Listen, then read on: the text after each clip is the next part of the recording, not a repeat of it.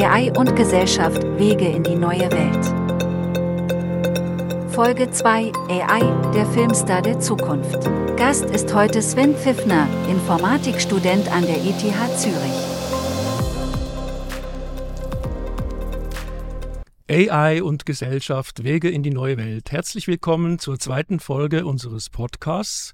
Heute haben wir wieder einen interessanten Gast. Das ist Sven Pfiffner. Er ist Student an der ETH Zürich und beschäftigt sich in seiner Bachelorarbeit auch gerade mit AI. Du bist Informatikstudent und machst jetzt eine interessante Bachelorarbeit. Worum geht es da genau? Ja, ich hatte die Möglichkeit jetzt im Zuge von meinem Abschluss als Bachelor in ETH Informatik eine Arbeit zu schreiben. Und da war ich bei Arbrea Labs, eine Firma, die sich um äh, medizinische AIs äh, kümmert und unter anderem auch visuelle Darstellungen von Körpern untersucht. Und da habe ich dann mich beschäftigt mit ähm, Reduced Reality Aesthetics. Das heißt, kurz gesagt, einfach, dass wir Medien nehmen, wo Menschen zu sehen sind und diese dann so runterbrechen, dass entsprechend dann die Körper als gesonderter Teil halt raus extrahiert werden, auch als 3D-Modell, die wir dann bearbeiten können, medizinisch oder auch für andere Anwendungsgebiete. Also Abrea Labs, das ist ein äh, Spin-off der ETH, habe ja. ich gelesen auf der Website, mich da ein bisschen informiert und das sind jetzt Anwendungen, die bereits auch schon in der Praxis dann äh, also gebraucht werden oder sind das Sachen, die jetzt einfach mal getestet und erstmal entwickelt und getestet werden?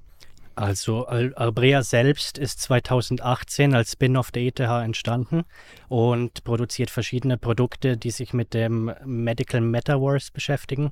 Da heißt alles Mögliche, was mit was in der Verbindung zwischen ähm, AI und Visual Computing und zusammen dann mit der Medizin ähm, entstehen können. Also alles, was irgendwie da den Doktoren und Ärzten und all den Medizinern helfen kann, äh, mit Hilfe von AI halt. Und die haben schon einige Produkte bisher auf den Markt gebracht und entwickeln diese auch immer weiter und forschen halt auch immer wieder an neuen Sachen und da haben die dann auch immer wieder Möglichkeiten für Studenten, die gerade den Abschluss machen und irgendwelche Projekte machen wollen, um dann da zu forschen. Da bist du also an vorderster Front dabei, was neueste Entwicklungen in diesem Bereich in Sachen AI äh, sind und, und getestet werden. Also da geht es auch um das Medical Metaverse, äh, wo, wo äh, also quasi man Visualisierungen macht. Also kannst du mal konkret sagen, was da, in, in welchem Fall jetzt da die AI in der Medizin zur Anwendung kommt. Es ist ja so, dass heutzutage vieles online läuft und vieles auch über Computer visualisiert werden kann. Und in der Medizin hat das auch enorme Vorteile, dass man beispielsweise vor Operationen oder vor anderen kosmetischen Eingriffen äh, schon dem Patienten eine Möglichkeit geben kann, um zu sehen, wie das dann aussehen könnte. Und das ist halt sehr komplex. Aber mit der AI können wir das Ganze automatisiert generieren lassen, indem wir dann verschiedene Modelle haben, die beispielsweise darauf trainiert sind, den Körper entsprechend zu kennen und auch die wichtigsten charakteristischen Eigenschaften eines Körpers zu kennen. Und dann kann die AI eben automatisch diese Körper nachbilden, digital. Und mit diesen digitalen Avataren kann dann der Arzt und der Patient Änderungen vornehmen und dann halt sehen, wie es entsprechend aussehen würde. Also man kann sich dann vorher anschauen, auch der Patient, die Patientin kann sich vorher anschauen, wie sie dann aussehen wird. Also wenn es zum Beispiel um eine Rekonstruktion geht nach einem Unfall, äh, um Körperteile wiederherzustellen und damit es dann auch ästhetisch ist. Und da spielt ja dann auch immer der subjektive Geschmack eine gewisse Rolle. Also dass man dann äh, vorher vielleicht wissen möchte, was genau in welche Richtung es gehen soll. Genau. Optisch. Und das Ganze ist ja eine dreidimensionale Geschichte. Also man kann dann auch aus allen Seiten und mit allen, aus allen Winkeln und allen äh, Schattierungen wahrscheinlich äh, anschauen, wie, wie man dann aussehen wird. Ja, genau. Also man gibt den Algorithmen, die da benutzt werden, Bilder und der versucht dann aus den Bildern entsprechend 3D-Modelle zu erstellen. Jetzt im Fall von meiner Arbeit ist es möglich, mit einem einzelnen Bild ein 3D-Modell des Körpers zu erstellen. Das beruht auf äh, verschiedenen Projekten, unter anderem von der Max-Planck-Gesellschaft. Äh, und das sind schon gut äh, getestete ähm, Methoden, die aber noch äh, im Medical Metaverse noch nicht so wirklich äh, benutzt werden. Und da wird jetzt gerade dran geforscht, ja. Also die Patienten werden dann erstmal eingescannt oder irgendwie erfasst und dann wird äh, moduliert und ist bei der Gestaltung des, äh, dessen, dass man dann verändert oder reproduziert, ist da auch AI im Einsatz oder äh, geht es nur um die Visualisierung? Das kommt immer auf die Methode an, die man benutzt. Jetzt in meinem Fall kann ich sagen, dass die äh, Körper, die 3D-Modelle, die die AI erstellt, die sind so gespeichert, dass die wichtigsten charakteristischen Eigenschaften des Körpers als bestimmte Parameter gespeichert sind. Das heißt, die AI lernt eigentlich aus verschiedenen 3D-Scans, die bereits existieren, die wichtigsten Parameter, die einen Körper beschreiben, zu äh, speichern und auch zu erkennen. Und dann kann man durch sogenannte Singulärwerte, das sind im Prinzip die Dimensionen, die wichtigsten Dimensionen eines Körpers, dann entsprechend das auch verändern. Und diese lernt die AI halt durch Training auf den bereits existierenden Daten. Jetzt kenne ich AI vor allem vom, vom Prompten. Bei ChatGPT oder Midjourney muss man, kann man sich das so vorstellen, dass man dann auch prompten sagt, bitte die Nase etwas weniger spitz oder die Muskeln etwas ausgeprägter oder geht man da anders vor? Ja, es geht in eine ähnliche Richtung. Die Grundidee von AI ist ja, dass man aus einer ganzen Menge Daten irgendwie versucht, Zusammenhänge zu finden, statistische Zusammenhänge, die durch das Training auf den Daten gelernt werden. Und Jetzt bei Large Language Models wie ChatGPT sind das Zusammenhänge, wie die Satzstruktur zum Beispiel aussehen könnte und welche Antworten könnten gegeben werden, welche Wörter kommen nacheinander und so weiter. Und jetzt beim Körper ist es eben das Lernen von diesen Parametern. Und diese Parameter kann dann der Benutzer entsprechend auch abändern und vergrößern, verkleinern. Er kann dann sagen, den Bauch größer machen oder die Schulter breiter und dann hat das die AI gelernt, wie sie damit entsprechend umgehen muss. Es geht also in die ähnliche Richtung. Also es geht nicht nur um Leute, die sich selbst, wie sagt man so, optimieren wollen oder verschönern wollen, sondern es geht auch wirklich darum, Rekonstruktion nach einem Unfall, äh, dass man Leute auch ästhetisch wieder äh, also im besten Fall wiederherstellen kann, dass man da gar nicht mehr sieht, dass da mal irgendetwas vorgefallen ist. Ja, also die Möglichkeiten sind natürlich ziemlich unbeschränkt. Wir haben, wenn wir den Körper als diese Parametrisierung haben, dann können wir entweder ästhetische Änderungen vornehmen, wir können aber auch anhand von dem wieder zurückschließen, wie das der Körper im besten Fall aussehen sollte und dann auch statistisch ermitteln, wie das am besten aussieht bei einer Rekonstruktion oder ähnlichem. Also da gibt es tatsächlich auch die Möglichkeit für solche Anwendungsfälle, ja. Jetzt hast du mir gesagt, du möchtest ja auf dieser Sparte bleiben und dann in deiner Masterarbeit soll es dann äh, um Filmfiguren gehen. Da möchtest du mit Disney zusammenarbeiten, also auch Bewegtbilder in dem Sinn und fiktive Figuren. Ja, also es ist natürlich erstmal noch ein weiter Weg, bis es dann an die Masterarbeit geht, aber ich möchte schon in die Richtung Machine Learning und Visual Computing gehen. Die gehen in die gleiche Richtung, weil vieles, was man für Visual Computing braucht, auch bei Machine Learning angewendet wird und umgekehrt, was man auch jetzt bei den Körpern sieht. Und da wäre natürlich schon ein Top-Ziel, das eben mit Disney oder einem anderen Marktführer zu machen. Da gibt es viele Möglichkeiten. Und ja, dann entsprechend in der Filmbranche oder ähnlichem in der Film- und allgemein in der Entertainment-Branche tut sich ja im Moment gerade sehr viel.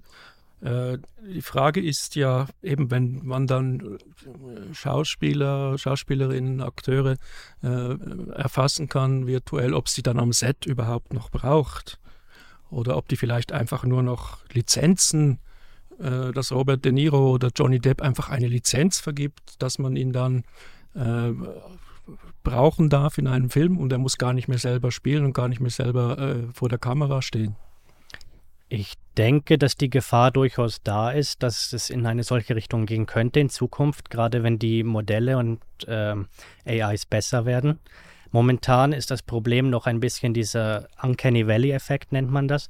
Das heißt, wenn bestimmte Generierungen oder 3D-Modelle fast lebensecht aussehen, aber man erkennt trotzdem noch Unterschiede. Und dann ist das unterbewusst beim Zusehen, gibt es dann das Gefühl, dass eben irgendwas nicht stimmt. Äh, Probleme sehe ich vor allem bei äh, verschiedenen ähm, Schauspielern oder Akteuren, die nicht im Mittelpunkt stehen. Gerade so Komparsen oder ähnliches? Ja, also ich meine Leute wie Johnny Depp äh, oder Robert De Niro oder wer auch immer, die haben ja quasi einen, einen Brand geschaffen mit ihrem Aussehen, mhm. auch mit ihrer Stimme. Äh, die werden möglicherweise davon profitieren, dass sie nicht mehr viel arbeiten müssen, mhm. aber trotzdem Geld verdienen. Bei den Komparsen und Statistinnen und so weiter sieht es anders aus. Ganz aktuell gibt es ja auch einen Streik in Hollywood. Also zuerst waren es die Drehbuchschreiber und jetzt sind es auch die äh, Schauspielerinnen und Schauspieler, die streiken, die einfach, einfach auch Befürchtungen haben, dass sie vielleicht durch AI ersetzt werden, dass man sie gar nicht mehr braucht. Ja, das ist tatsächlich so. Gerade jetzt konkret bei diesem Schauspielstreik geht es ja unter anderem dadurch, dass die Nebendarsteller und Leute, die jetzt nicht äh, berühmt sind oder im Mittelpunkt stehen bei einer Filmproduktion, zum Teil ersetzt werden können. Oder diese werden nur noch beschränkt gebraucht, zum Beispiel 3D gescannt und dann für den Rest des Films einfach animiert mit AI. Das heißt, die haben dann noch die Möglichkeit, bei Filmen mitzumachen, aber vielleicht nicht mehr über mehrere Tage, sondern einfach nur noch, um die Scans zu machen und dann war es das. Und da fällt natürlich viel weg. Jetzt also schon. gefordert werden ja Regeln im Umgang mit äh, künstlicher Intelligenz mit Artificial Intelligence. Äh, die Leute wollen äh, ja, weiterhin partizipieren. Umgekehrt ähm, kann es ja auch sein, dass so auch, man, man, spricht jetzt von Gefahren und sieht das Ganze sehr dystopisch, so die Schauspieler werden alle arbeitslos, aber es gibt vielleicht auch neue Geschäftsmodelle. Das ist so, ja. Es gibt definitiv ziemlich viele Möglichkeiten, das Ganze zu nutzen. Das Problem meiner Meinung nach ist, dass es momentan einfach zu schnell weiterentwickelt wird, als dass sich der Markt danach auch regulieren kann. Das heißt, die AI äh, macht schneller Fortschritte, als die Leute darauf reagieren können. Und dann wird halt vieles anstatt modifiziert und bearbeitet, halt ersetzt. Also was wir daraus auch sehen, ist, dass AI und nicht nur etwas ist, das, was sich momentan bei uns manifestiert in Sachen äh, Texterstellung, Bilderstellung, sondern dass das auch äh, größere Umwälzungen geben wird in den, in den Geschäftsmodellen. Glaube ich, sieht man hier sehr deutlich. Umgekehrt ist es vielleicht für dich und mich irgendwann möglich, ohne ein großes Studio zu besitzen, äh, ganze Filmproduktionen äh, zu Hause zu erstellen. Das auf jeden Fall. Es macht die ganze Produktion um ein Vielfaches einfacher. Das heißt, wir werden vermutlich in Zukunft deutlich noch mehr Medien zur Verfügung haben, aber vielleicht dann auch nicht qualitativ gleich gut, weil halt eben jeder mit wenig Aufwand und einem entsprechenden AI-Modell eigene Sachen erstellen kann. Diese Avatars, die werden ja heutzutage auch schon eingesetzt. Zum Beispiel, wenn es um die Moderation des Wetterberichts geht, gibt es auch in der Schweiz Sender, die da bereits eine virtuelle Moderatorin einsetzen. Denkst du, dass nach und nach auch so Nachrichtensprecherinnen und Talkmaster und so weiter durch Avatars ersetzt werden? Das kann ich mir sehr gut vorstellen. Ich kann mir vor allem vorstellen, dass es als Zusatzangebot in Frage kommt, zusätzlich zu den etablierten und menschlichen äh, Hosts, dass Avatare bestimmte Aufgaben übernehmen, wie personalisierte Nachrichten oder personalisierte Wettermeldungen, weil halt alles generiert ist kann man auch jeden einzelnen Zuschauer einzeln ansprechen und für den dann ein perfektes Programm generieren beispielsweise. Das wären so Sachen, die ich mir vorstellen könnte. Jetzt fallen dir die ja oftmals auch auf, weil die vielleicht ein bisschen zu perfekt daherkommen. Arbeitet man daran auch, dass man die ein wenig menschlicher im Sinn von nicht ganz so perfekt machen, dass sie sich vielleicht auch mal versprechen? Ob daran geforscht wird, weiß ich nicht genau. Es wäre auf jeden Fall technisch machbar, vielleicht in die Richtung irgendwas zu machen, weil das sind ja schlussendlich einfach Stellschrauben, die wir vornehmen müssen und dann die Modelle auch dementsprechend halt trainieren, dass die solche Sachen berücksichtigen.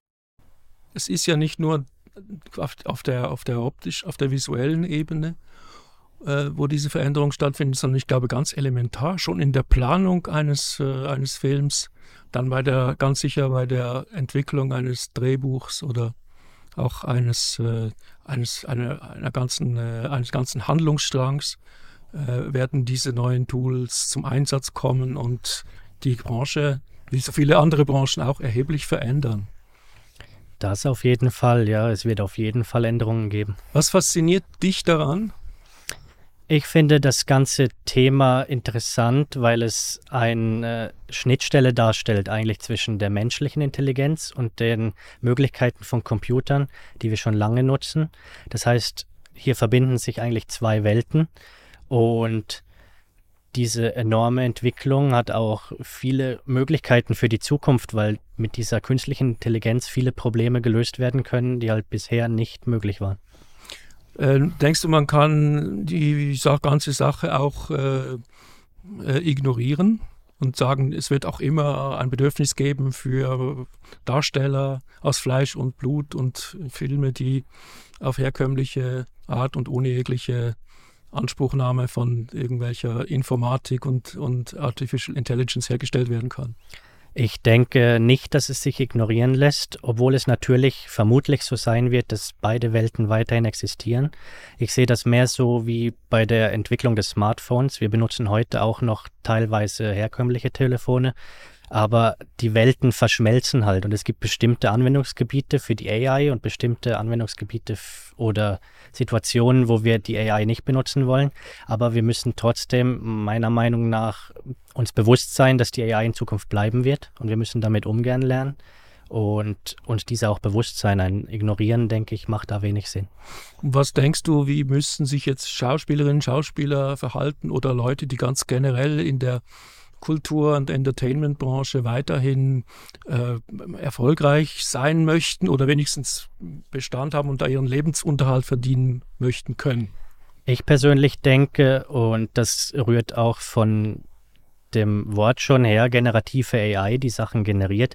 Die generiert Sachen und die hat diese Sachen, die sie generiert, gelernt aus Datensätzen, die sie schon zur Verfügung hat. Das heißt eigentlich eine wilde Mischung aus Dingen, die schon existieren.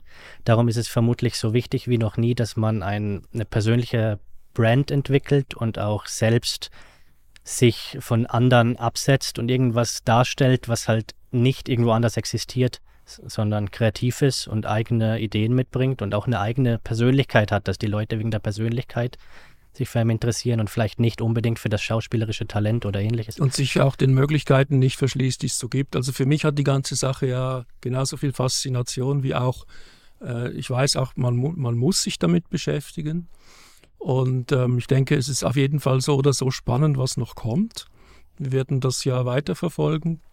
Und äh, Sven Pfiffner, ich danke dir für deinen Besuch. Das war sehr interessant und ich wünsche dir viel Erfolg und bin gespannt, wie sich das entwickelt und spezifisch, was du auch noch entwickeln wirst. Dankeschön. Vielen Dank, Sven Pfiffner.